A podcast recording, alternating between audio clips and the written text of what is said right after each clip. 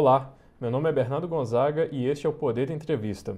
Hoje nós vamos conversar com Marta Celier, secretária especial do PPI, o Programa de Parceria de Investimentos do Governo Federal.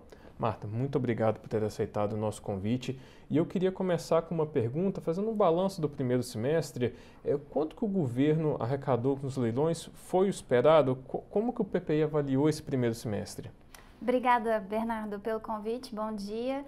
É, avaliamos muito bem, foi um primeiro semestre em que a gente consegue entregar aí vários leilões de infraestrutura, vários ativos que foram leiloados. Lembrando que o grande objetivo desse programa de parceria de investimento é atrair investimento para a nossa infraestrutura nos mais diversos segmentos e também avançar com essa agenda de privatizações, de desestatizações é, de empresas públicas do governo federal, dando apoio também aos entes, né, que é algo que a gente tem cada vez mais fortalecido essa agenda de apoio aos estados, aos, municípios, para que eles também avancem com a agenda de concessões e parcerias. Então, é, 2021 nós já conseguimos avançar com 42 entregas, é, muitas delas na área de transportes, né, a agenda do ministro Tarcísio e das suas agências reguladoras vinculadas. Nós começamos o ano com um leilão emblemático de um terminal pesqueiro, que foi algo pequeno, mas significativo para a gente porque foi o primeiro leilão de terminal pesqueiro e mostra um esforço muito grande que o PPI tem feito, o governo federal, de levar investimento privado para infraestruturas que nós não tínhamos esse histórico antes. Então, fizemos esse start, digamos assim, com o terminal lá, junto com o apoio da equipe do, do Ministério da Agricultura, Secretaria de Pesca. Em abril, nós tivemos o que o ministro Tarcísio chamou de Infra Week, que vários ativos da área de transporte foram leiloados. A gente começou com uma ferrovia, que é a Ferrovia é, de Integração Oeste-Leste na Bahia, a FIOL, foi um leilão é, muito importante porque nós carecemos de infraestrutura ferroviária no Brasil pela sua dimensão. Nós somos ainda muito dependentes do transporte rodoviário, então ficamos muito satisfeitos com esse leilão e com a atração de investimentos que supera 5 bilhões de reais para ligar o interior do estado da Bahia até o porto de Ilhéus. Na mesma semana, tivemos cinco terminais portuários que foram leiloados também na B3, quatro é, em Maranhão, Itaqui e um no sul do país, em Pelotas. E tivemos 22 aeroportos que foram leiloados em três blocos, que vão atrair aí mais de 6 bilhões de reais de investimentos. E eu destaco é, o sucesso do leilão de aeroportos num, num período em que a gente ainda está é, se recuperando né, de um baque na questão do transporte aéreo em função da crise de saúde do, do coronavírus. Então, teve muita discussão se seria oportuno já em 2021 realizar esses leilões e nós seguimos firmes porque, de novo, esses leilões não são arrecadatórios, né? o objetivo não é trazer caixa para o governo, o objetivo é resolver a falta da infraestrutura e garantir que ao longo dos anos, que esses contratos são de 35 anos, a gente consiga ter o desenvolvimento da infraestrutura para e passo ao aumento da demanda esperada pelo setor. E o setor aéreo no Brasil é um setor que a gente projeta grande taxa de crescimento em função do, do tamanho do país e do potencial de demanda que a gente tem. Tivemos também dois leilões de rodovias muito importantes, a 153 Goiás Tocantins em abril e agora mais recentemente a 163, é, ambas é, fundamentais para a gente atrair investimentos para duplicação, para melhora da segurança dessas é, rodovias que são pedagiadas. Nós inauguramos um modelo novo, que é um modelo híbrido de leilão, temos feito um esforço muito grande para não repetir erros do passado em relação a modelagens de rodovia que deixaram a desejar com cobranças tarifárias e sem a, a realização do investimento obrigatório. Então, nós revimos muitas coisas para que isso aconteça. A agenda de rodovias atrai muito investimento, então aqui a gente está falando também é, de leilões que vão estar tá trazendo mais de 9 bilhões de reais de investimento para o setor rodoviário. Tivemos leilões no setor de energia esse ano também, leilões de geração de energia, vários leilões de geração, um leilão fundamental de transmissão, leilões de mineração com a CPRM, também com a Agência Nacional de Mineração, ofertando áreas é, de disponibilidade para pesquisa, lavra, etc. É, tivemos um parque que também mostra esse esforço da nossa carteira de diversificação, Canela, no Rio Grande do Sul, foi recentemente é, leiloado e tivemos também um leilão emblemático que, apesar de não ter sido realizado diretamente pelo governo federal, por ser responsabilidade do Estado, que é o saneamento básico, foi apoiado e estruturado pelo BNDES, é, de mãos dadas com o governo do Rio de Janeiro, que foi o leilão dos serviços da SEDAI Saneamento. Só esse leilão, Bernardo, da SEDAI, vai trazer 27 bilhões e meio de reais de investimento para levar água tratada e principalmente infraestrutura de esgoto que falta no Rio de Janeiro, a coleta adequada, o tratamento adequado para milhões de pessoas que vão, vão, se beneficiar desse, desse leilão exitoso. Então, foram é, muitos ativos, a gente computa o somatório deles ultrapassando 55 bilhões de reais de investimentos e temos muito mais por vir aí até o fim do ano, então é, considero que, que foi um primeiro semestre muito exitoso. Perfeito. A senhora citou a questão do saneamento e eu queria é, percutir com a senhora uma uhum. matéria que saiu essa semana na imprensa que dizia que é, governadores estão é, driblando, entre aspas, a legislação para poder manter as suas estatais é, operando nos estados. Não é a primeira vez que uma matéria dessa sai na imprensa. A senhora acredita que vai ser necessário algum tipo de uma nova lei ou talvez um complemento à nova lei do saneamento ou, ou não? Bernardo, eu acho que a lei é, prevê corretamente uhum. o que deve ser feito em relação a contratos de saneamento básico, né? Uhum. Fazendo um histórico um pouco, nós tínhamos uma legislação que protegia as estatais de saneamento sem a necessidade de passar por um processo concorrencial. Então, a gente tem um desafio federativo no Brasil em relação ao saneamento, porque a competência originária é do município, por um arranjo é, antigo, década de 70, criação de estatais no âmbito dos estados. Uhum. Os municípios acabaram uhum. delegando seus serviços para uma companhia estadual é, pública, uhum. que é a grande responsável pelos serviços de saneamento no país, então são estatais vinculadas aos governos dos estados. E nós temos o governo federal como sempre um agente importante de financiamento, de aporte de recurso, de diretrizes, enfim, para o setor. É, o que, que nós percebemos?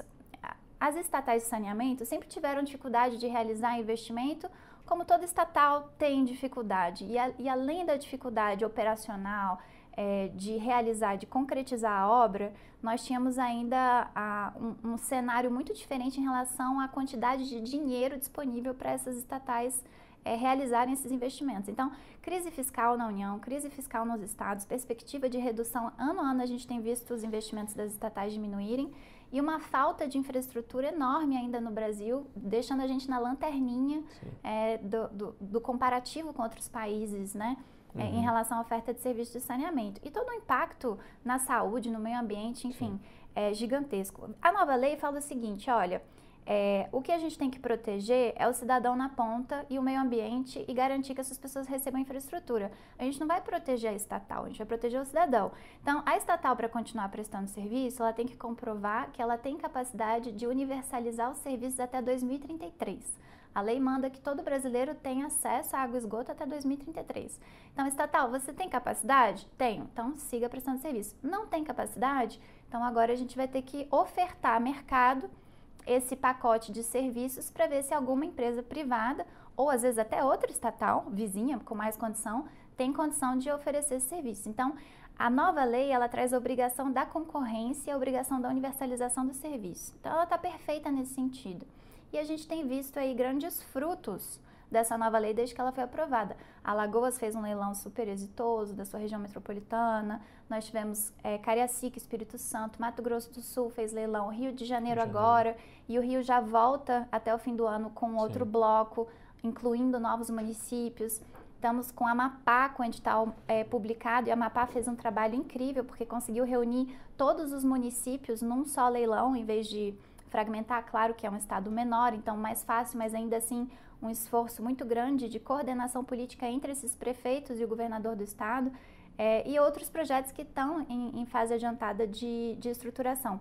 É, a gente tem visto, e voltando à sua pergunta da matéria, alguns estados é, querendo ainda proteger as suas estatais, então fazendo uma interpretação da lei de que eventualmente, é, se você tiver um arranjo federativo com a presença do Estado, você não precisaria licitar porque seria uma prestação direta. É uma discussão bastante jurídica, mas acho que o que importa é que por trás dela segue ainda um pouco essa mentalidade de colocar a estatal à frente das pessoas. E eu acho que isso naturalmente vai mudar por conta do novo marco e dos bons exemplos. As pessoas vão olhar Lagoas e vão comparar com o estado ao lado que está protegendo a sua estatal e vão começar a, a reclamar com seus representantes, com seus governadores, com seus prefeitos. Eu vejo o saneamento como um caminho sem volta, ou seja, o novo marco foi na direção certa, os leilões estão acontecendo, o serviço vai ser universalizado e as cidades que resistirem, os governos estaduais que resistirem, vão virar os patinhos feios do Brasil, com todas as consequências que isso tem, até para atração de investimentos em outros setores, porque eu lido muito com investidor de fora. E o investidor de fora, ele quer projeto que tenha escala, que tenha bom retorno, que tenha previsibilidade e segurança jurídica, que tenha impacto positivo do ponto de vista social, impacto positivo do ponto de vista do meio ambiente, que é a famosa carteira ESG. Então, se você tiver que escolher entre investir num estado que está comprometido com a universalização do saneamento, que está atraindo investimentos privados do setor de saneamento e outro que não está, você está chegando no Brasil, para qual estado você vai? Uhum. Então, isso naturalmente vai acontecer e eu acredito que o marco está na direção certa. Agora é um esforço nosso, população, de cobrar os nossos governantes, os nossos prefeitos, os nossos deputados, enfim, para que eles cumpram efetivamente a lei e foquem no cidadão e não na estatal. Entendi. Então a senhora acredita que vai ser uma questão de tempo até os próprios uh, governadores que estão fazendo esse tipo de, de estratégia, digamos assim, é, vai ser uma própria seleção do mercado, né? O mercado vai olhar para um lado, vai ver que tem que teve um resultado da lei de um lado e do outro não e vão acabar é, não recebendo investimentos nas, naqueles que não cumpriram ou arrisca, né, a própria lei. Exato. E assim, os volumes de investimentos, porque a gente está se recuperando de uma crise de saúde que teve um impacto econômico Sim. muito grande. Então a gente encontra aí uma taxa de desemprego elevada, a gente viu várias empresas fechando nesse período, as uhum. pessoas estão procurando emprego. De repente você tem um projeto que não só leva saúde, leva proteção ao meio ambiente, leva dignidade, mas leva 3 bilhões de reais para o Amapá, qual é a outra oportunidade? Entende? Então, uhum é, dizer não para isso, a gente tem visto, por exemplo, alguns estados é, com dificuldade de fazer esse arranjo com os municípios. É natural que muitas vezes o prefeito não seja aliado político do governador ou do seu vizinho, prefeito, etc. Mas a discussão do saneamento é uma discussão em que a gente vai ter que deixar algumas questões políticas de lado em prol de um resultado maior para todos, porque não é só para o cidadão. Para aquele governador que está sentado na cadeira e o prefeito que está eleito ali administrando, você vê essa quantidade de investimento chegando, gerando emprego, obra pela cidade toda, movimentando a economia, é um ganha-ganha tremendo. Então, alguns estados, a gente está discutindo, Acre, por exemplo, os estudos estão prontos para seguir para a consulta pública. Mas para ter viabilidade no estado como um todo, como não é um estado muito grande, você precisa da capital junto. Uhum. E hoje a gente não tem. O Rio Branco ainda tem uma divergência em relação a participar ou não. Então, é, às vezes, a decisão de um prefeito que inviabiliza a universalização do saneamento no estado inteiro, para a população inteira.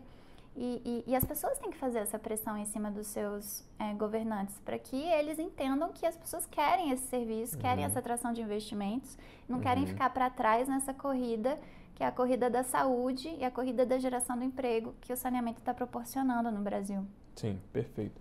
Agora, um outro ativo que estava é, no radar do mercado há muito tempo era a Eletrobras. Né? Nós tivemos aí há pouco tempo a aprovação da, dessa MP, uhum. que vai, que vai é, propiciar esse, esse leilão desse ativo. É, qual que é o, o, o, os próximos passos a partir de agora? Qual que é o calendário da privatização da Eletrobras? A gente já está com os estudos acontecendo, né? Inclusive, o motivo pelo qual o governo optou por uma medida provisória era justamente poder avançar com os estudos em paralelo, enquanto uhum. o Congresso discutia a medida provisória. O BNDES é, e a própria Eletrobras já estavam avançando com os estudos para viabilizar essa capitalização. A gente segue contratando alguns produtos específicos, então, do diligence da companhia, precificar adequadamente, entender ativos e passivos, entender é, o potencial de crescimento dessa empresa né, nos próximos anos, etc. Tudo isso está tá acontecendo no âmbito desses estudos. A gente ainda tem uma fase de Tribunal de Contas da União, que tem que validar, olhar, checar e, e muitas vezes traz recomendações, determinações para o processo, checa a legalidade, checa se a precificação está adequada também. É, depois a gente volta para o conselho do PPI, que é um conselho de ministros, uhum. é, para dar as diretrizes para como vai acontecer essa capitalização, ou seja, essa oferta de, de ações, sem a União acompanhar essa oferta, como vai ser a precificação, como vai se dar a reestruturação societária da companhia. É, e a partir daí a gente já vai ter uma assembleia extraordinária da própria Eletrobras para ofertar essas ações a mercado. Então, nosso cronograma hoje é de conseguir levar todos esses estudos já com, com o Tribunal de Contas para o PPI até o fim desse ano uhum. e janeiro chamar a Assembleia Extraordinária para fazer a capitalização, possivelmente em fevereiro já do ano que vem. Entendi, perfeito. Então, mas os estudos do TCU é ainda nesse semestre, nesse sim, sim. É, terceiro trimestre. E então. nós já estamos dialogando com, com o tribunal, com uhum. a área técnica do Tribunal de Contas, justamente porque é, quando a gente já trabalha no sentido de compartilhar as informações, uhum. desde a etapa é, de construção do, dos estudos, depois também a gente avalia que eles é, conseguem avaliar melhor e mais rápido o produto do trabalho do governo, porque a gente já envolve uhum. eles durante a etapa de, de, construção do processo. Perfeito. Agora, um outro ativo que está na carteira do, do PPI, a EBC. É, eu olhei o site há pouco tempo, hoje ainda, e ainda não tem é, estudos, né, pelo que me parece. É, como que está esse calendário? Como que vocês estão estruturando esse ativo? A gente incluiu a EBC formalmente no Programa Nacional de Desestatização uhum. é, em função da reunião de ministros que teve no mês de março. Uhum. Então, teve o decreto do presidente na sequência, acredito que em abril. É, nós temos o banco BNDES mandatado para contratar consultorias especializadas para cada uma dessas estatais uhum. que entram no Programa Nacional de Desestatização. Então, a gente tem feito reuniões com a própria ABC para entender melhor a estrutura da companhia hoje, entender os desafios da empresa e reuniões com o BNDES. Juntamos é, todos eles recentemente para tentar trabalhar um termo de referência para essa contratação dos estudos. É, e os estudos, basicamente, eles vão é, levantar os cenários, né? A gente traz consultoria especializada para mergulhar dentro da companhia e entender é, os cenários possíveis, ou seja, a EBC tal como ela está hoje, é, prós e contras né, da manutenção dessa estatal. Quais são os uhum. serviços que ela presta? São públicos? São estratégicos? Porque a, a, avaliação é a gente, a gente precisa ter uma, um braço estatal para prestar esse serviço ou a gente pode contratá-lo a mercado. Então é isso que, que os consultores vão avaliar junto com um comitê interministerial criado para fazer esse acompanhamento que envolve o Ministério da Economia, que envolve o Ministério das Comunicações, uhum. a qual a EBC é, é vinculada. É, e, a, e, as outras alternativas, caso a resposta seja não, a gente não precisa ter uma estatal, a gente consegue vender essa companhia, ela tem valor para uma privatização? É, sim, então vamos seguir na rota de privatização. Não, então vamos seguir na rota de liquidação, que é a rota que a gente seguiu no caso daquela companhia do sul do país, a CEITEC, de eletrocondutores, uhum. é, enfim. É, então, todos esses cenários vão ser avaliados é, forma-se um relatório de prós e contras, uhum. leva-se para o Conselho de Ministros, o Conselho de Ministros delibera, recomenda, por exemplo, é, o enxugamento da companhia, a criação de um braço menor para algumas atividades e a venda do resto, uhum. um exemplo, porque isso Sim. não foi estudado ainda, e aí a gente segue com, com a implementação do que o Conselho de Ministros decidir. Entendi. Então ainda não tem um calendário, está tudo está embrionário, digamos assim. Sim. É a próxima etapa agora é de fato fechar esse termo de referência para a gente uhum. deixar claro o que, que os consultores vão ter que entregar para a gente. Isso a gente uhum. já está com uma minuta pronta. Acredito que em breve o BNDES deve publicar esse termo de referência para fazer a contratação dos consultores. E aí vem um calendário normalmente de quatro, cinco meses de análise desses consultores até a gente ter uma primeira proposta. Então, a gente está falando de algo é, para ser entregue já em 2022 para o Conselho de Ministros. Perfeito. Agora, é, o, o, leilão, o próximo leilão mais visado, né, eu tenho certeza que é o do 5G, está todo mundo olhando para ele. É, como vocês estão olhando para esse ativo? Como é que está a conversa com o mercado? Vai ser competitivo? E, ele está agora no Tribunal de Contas da União, vai ser deliberado dia 18. Como é que está a conversa com o TCU? Como é, como é, como é que está a expectativa do PP em relação a esse ativo? Muito grande, muito grande pelos é, valores, volumes de investimento, né? Esse leilão é leilão é, não arrecadatório, isso é importante, uhum. e é uma decisão do governo, porque poderia ser se o governo quisesse é, usar o leilão de 5G para arrecadar, diminuir é, déficit primário, etc., seria uma opção, mas o foco do leilão é levar investimento em infraestrutura de telecomunicações para garantir a cobertura dos serviços é, em uma maior gama de cidades que hoje sequer são atendidas pelo uhum. 3G ou pelo 4G. É, então, tem um, propósito muito grande de universalização, de levar mais serviços de telecom a mais municípios e com mais qualidade. E tem essa migração de tecnologia, que muita gente acha que o 5G, assim como o 4G é, foi uma melhora do 3G em relação à velocidade, etc., tem gente que acha que o 5G é uma melhora do 4G. De fato é, mas é uma melhora assim incalculável em termos de velocidade uhum. e é uma melhora, é, é, uma, é uma revolução tecnológica Sim. praticamente. Outro patamar tá, de tecnologia. Outro patamar de tecnologia. Eu estava conversando com o presidente da Anatel eu não sou grande especialista da área, então ele estava me explicando assim de forma bem simples. Falou, uhum. Marta, a gente está saindo da era do ventilador e indo para a era do ar-condicionado. Esse é o 5G. É assim que a gente tem que entender. Não é que o ventilador antes uhum. só tinha uma uhum. velocidade, agora se agregou três velocidades. Uhum. Você está realmente mudando a tecnologia. E isso vai ter um impacto é, no comércio, nos serviços, é, no, na, na indústria, no agronegócio. Você vai poder ter equipamentos é, guiados sem precisar necessariamente ter uma pessoa ali é, dirigindo. Uhum. Vai conseguir fazer cirurgias à distância, né, um impacto na medicina. Então, é, é, é uma tecnologia que eu diria que os países estão numa corrida.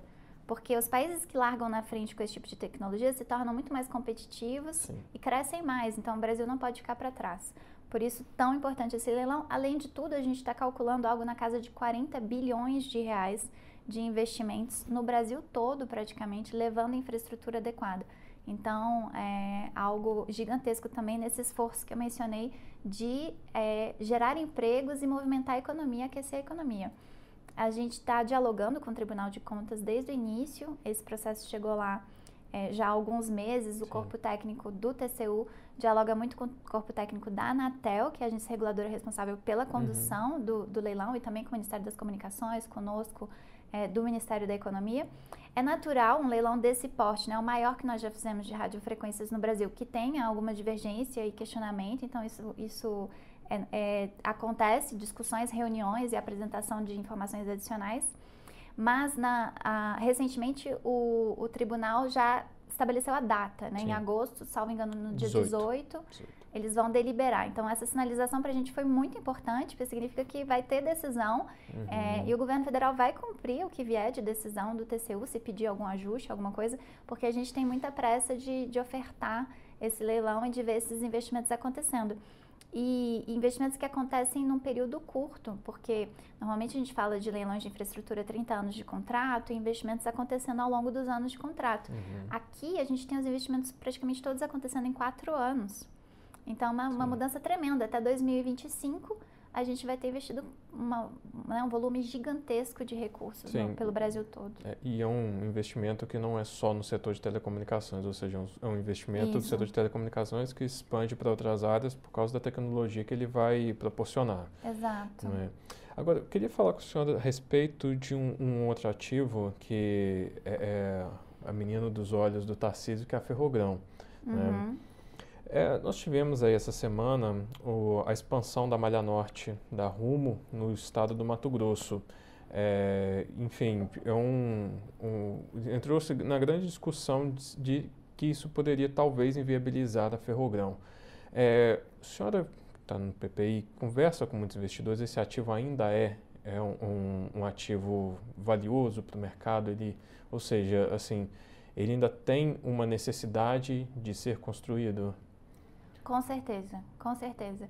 É, a gente tem visto uma defesa muito firme do ministro Tarcísio em relação uhum. a, a Ferrogrão, é, porque ele conhece os números do crescimento da produção daquele, daquela região, né? A gente está falando de uma ferrovia nova uhum. que vai ligar a região ali de Sinop, no Mato Grosso, possibilitando né? escoar os grãos pelo Pará, uhum. Miritituba. Então, basicamente, 900 e muitos quilômetros de ferrovia uhum. nova praticamente mil quilômetros de uma ferrovia nova. É, tem uma discussão em relação a, a está dentro da área da Amazônia Legal, né? Então isso vai ter um impacto ambiental. Veja, hoje essa produção acontece, Mato Grosso, né, um estado super importante para o agronegócio. Muita dessa produção está sendo escoada por baixo, pelo Porto de Santos, então um Uhum. frete caro, um frete que demora. É, e para subir para Miritituba, BR-163. E essa BR-163, por quantos anos é, não, não asfaltada, Mais condições 30. terríveis, né, de atoleiros, etc., Uhum. colocando a vida das pessoas é, em risco, um tempo de viagem enorme, degradando ali a, a toda, todos os, os, os equipamentos dos caminhoneiros, etc. E essa BR, ela já, ela já fez esse recorte da, Uhum. né, para ser instalada há Uhum. tantos anos atrás. O que o governo federal fez agora foi pavimentar essa BR finalmente, então melhorou muito a condição para escoar. Mas você pavimenta, e o Brasil tem essa beleza, né? A demanda por infraestrutura, você entrega a infraestrutura, já, já quer mais Uhum. infraestrutura. Você pavimenta a BR, já está tendo congestionamento. O ministro Tarcísio publicou uma, uma foto no Twitter dele esses dias, que é um pátio de caminhão Sim. na chegada ali de Miritituba.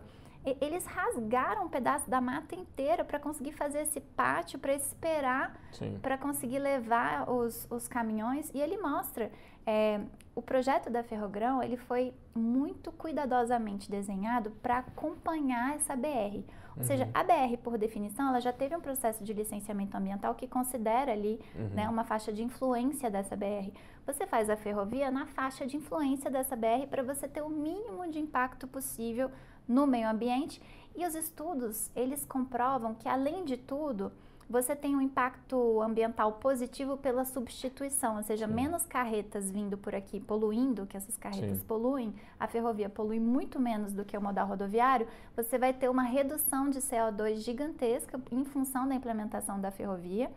A ferrovia, ela cria um corredor de proteção da mata, Uhum. diferente da rodovia, que você vê vários clarões se abrindo, de pátios de caminhão e de rodovias eh, paralelas, né, que o pessoal chama de efeito Uhum. espinha de peixe.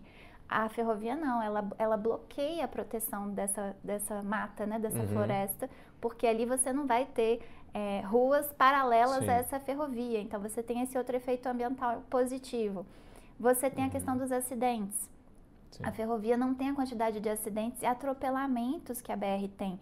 E aí a Sim. gente está falando de fauna, que tem um impacto ambiental, ou seja, Uhum. você tem muitos animais que são atropelados nessas rodovias, e a ferrovia você consegue ter ali um planejamento muito melhor, e vidas, né? Acidentes, Sim. tudo que a gente conhece de, de, de acidentes de rodovias. Então, é, há uma discussão de substituição que não é verdadeira. Ah, então você vai ter uma ferrovia, isso vai prejudicar os caminhoneiros. Jamais. Uhum. Porque a ferrovia ela não faz transporte ponta a ponta. Então, Uhum. quanto mais ferrovia você tiver, mais investimento você vai ter que ter também para levar essa mercadoria depois para o porto, para tal indústria, para tal local. Você vai transformando o transporte rodoviário num transporte de menor, Menor custo, custo. que é o melhor remunerado Sim. que é o que o caminhoneiro ganha mais trabalhando em condições melhores, não precisa ficar Sim. quatro, cinco dias longe da família, Sim. não fica com cansaço de uma viagem tão longa que coloca a saúde dele em risco. Uhum. Então, é um super projeto. Eu, Uhum. eu tenho muita dificuldade de entender por que, que as pessoas resistem. Eu vi uma matéria falando que estava vindo uma comitiva de fora do país Uhum. para fazer pressão contra a Ferrogrão. Aí você olha, os países de onde eles vêm, todos são cobertos de ferrovias. Sim. É, eu estava vendo o discurso do governo Biden recentemente defendendo novas ferrovias Uhum. e o argumento deles é novas ferrovias para gerar emprego, para a gente respirar melhor porque elas poluem menos do que as, as rodovias, Uhum. para a gente conseguir ser mais eficiente, mais produtivo. Aí eu até mandei para o ministro Tarcísio e falei, ministro, a defesa do governo dos Estados Unidos para ter mais ferrovias é a mesma nossa. Mas por que, que quando é a gente que quer fazer, a gente é tão criticado? A impressão que eu tenho, Bernardo, é que o nosso agronegócio, ele assusta. Porque a gente tem um potencial tão grande, o país é tão rico, Uhum. e a gente desenvolveu tecnologia de agronegócio. A gente é competitivo no agronegócio. E é natural que os países olhem para o Brasil falando, bom, esse pessoal já sabe o que faz. Qual que é o grande gargalo lá? Infraestrutura. Por que, que o produto deles é mais caro? Porque falta rodovia, falta ferrovia, falta o porto. Vai que esse pessoal decola. Entende? Então, assim, tem uma, uma competição no Uhum. mundo por esses produtos, por essa eficiência. É, e eu lamento, o Brasil vai, vai desenvolver a sua ferrovia, está desenvolvendo as suas rodovias, está desenvolvendo seu porto. É, e nós seremos ainda mais competitivos com o nosso agro, agronegócio. É isso que de fato vai acontecer. Não, perfeito.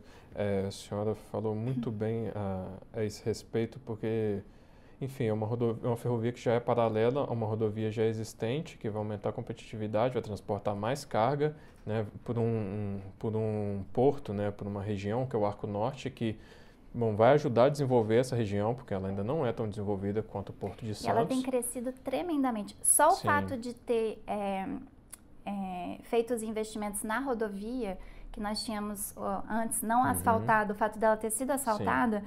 já fez com que a gente aumentasse muito a, o, o escoar da carga pela região do, do Arco Norte. Sim. Então, o potencial com a ferrovia é tremendo. Hoje, a gente já consegue ter praticamente de soja a mesma quantidade sendo escoada do que é produzido no Mato Grosso, a mesma quantidade sendo escoada uhum. por cima do que está indo pelo Porto de Santos. Então, essa quantidade aumentou enormemente por conta da pavimentação da rodovia. Imagina se a gente tiver a, a ferrovia. E lembrando que a ferrovia, a ferrogrão, ela não é um projeto que o governo federal lá atrás sentou e pensou, nossa, uhum. acho legal. Ela é um projeto que os produtores privado. da região, uhum. os produtores da região fizeram um estudo para ver como tornar a produção deles mais eficiente, como chegar nos portos do Arco Norte, uhum. é, sem contar apenas com a rodovia, com a BR-163. E os investimentos que teriam que ser feitos para duplicar, por exemplo, toda a BR-163, tem impacto igual à a, a, a, ferrovia em termos de, de obra, de, né, uhum, de licenciamento, sim. etc. Então, qual que é a melhor solução? Eles chegaram à conclusão, a melhor solução é uma ferrovia e é uma ferrovia que se paga porque a demanda por ela é muito relevante. Porque no mundo todo, quem fez investimento ferroviário foi o Estado. Sim. Botou dinheiro público, porque é difícil uhum. botar o projeto de pé. E a Ferrogrão se paga mesmo com um capex que chega aí a quase 30 bilhões de reais de investimentos. Então, eles batem na porta do governo federal e falam: governo federal, esse projeto tornaria a nossa produção muito mais competitiva, geraria muito emprego para o Brasil, uhum. né, levaria a gente para outro patamar. E aí o governo federal passa de fato a estudar o projeto, viabilidade, estudo de demanda, estudo de engenharia, estudo ambiental, viabiliza o projeto por meio até de uma medida provisória que uhum. foi encaminhada ao Congresso lá atrás. Essa medida provisória, ela fala, bom, quem sabe os números é o Tarcísio, eu sou péssima de números de cabeça que nem ele. Mas assim, a proporção 0,05 da reserva ali, a gente Sim. vai precisar reduzir essa área do parque 0,05. Em compensação, é, para a gente não, não ter um retrocesso ambiental em função disso, a gente agrega ao parque mais não sei quantos uhum, hectares uhum, de área de preservação integral. Então, uma, um, um, número gigantesco sim. de hectares adicionais versus ali o percentual de 0,05. Essa medida provisória foi, foi aprovada e hoje está sendo questionado no Supremo Sim, Tribunal Federal exatamente. se nós poderíamos, por medida provisória, ter feito essa redução do 0,05 e não por projeto de lei. Veja, essa medida provisória foi votada, uhum. o impacto dela era claramente positivo, porque a área agregada era muito uhum. maior do que a área retirada Sim. do parque. Então, é, é essa mesma discussão que está acontecendo uhum. ou tem outra discussão por trás? Sim. É, a senhora faz referência a essa reserva ambiental, o Parque Nacional do Javantim, né, no Mato Grosso, e que é por onde passa um pedaço da, da ferrovia e ela é, tem uma ADIM, né, uma ação direta de inconstitucionalidade que está sendo discutida no Supremo. Agora, é, a senhora, como é que a senhora acredita que vai ser revertido? Porque o que nós estamos vendo é que de repente muita gente virou especialista em ferrovias e estão vindo aqui, né, mandando até carta aberta para é, bancos internacionais em, tentando inviabilizar a, o financiamento da Ferrogrão. A senhora acredita que mesmo com essa pressão, é, digamos, essa pressão internacional, essa pressão aberta, enfim, é, que o Supremo vai decidir a favor da Ferrogrão? Sim, acredito. Acredito porque a, a gente tem todas as informações detalhadas do projeto. Uhum. É, já tivemos despacho do ministro Tarcísio com o ministro Alexandre do Supremo. É, tem, tem um potencial tão gigantesco esse projeto para o Brasil que seria um, um, retrocesso enorme a gente, por uma questão de discussão é, de medida provisória Política. versus projeto de lei, não, não avançar. É, uhum acredito que a gente vai avançar e, e, e temos alternativas. Enfim, é, se tiver que discutir um novo projeto de lei, se tiver que rever o traçado da ferrovia para a gente sair desse 005, o que, que vai acontecer se a gente tiver que rever o traçado da ferrovia? Ela vai ser um pouco mais lenta e bastante mais cara. Sim. Mas ainda assim, o projeto para de pé. Então, a discussão jurídica não inviabiliza a Ferrogrão. Por uhum. isso eu acredito na Ferrogrão. A discussão jurídica, ela permite que a Ferrogrão seja mais eficiente, mais ágil, menos cara é, e com maior velocidade. Se a gente não conseguir esse espaço, esse 005 do parque que está sendo discutido no Supremo, a gente desloca o projeto. É, vai ter que ter ali, porque ferrovia é diferente de rodovia, se você tiver uma determinada inclinação, curva, rampa, você Sim. vai perdendo velocidade e eficiência Sim. E isso encarece. encarece. Eu já pedi para fazerem essas contas. O projeto se torna 2 bilhões de reais mais caro. 2 milhões de reais é muito dinheiro, mas num projeto que está custando 28, 29, ainda assim é viável? Se for, a gente vai seguir em frente. Perfeito. Bom, Marta, muito obrigado por ter aceitado o nosso convite. Até a próxima. Obrigada pelo convite.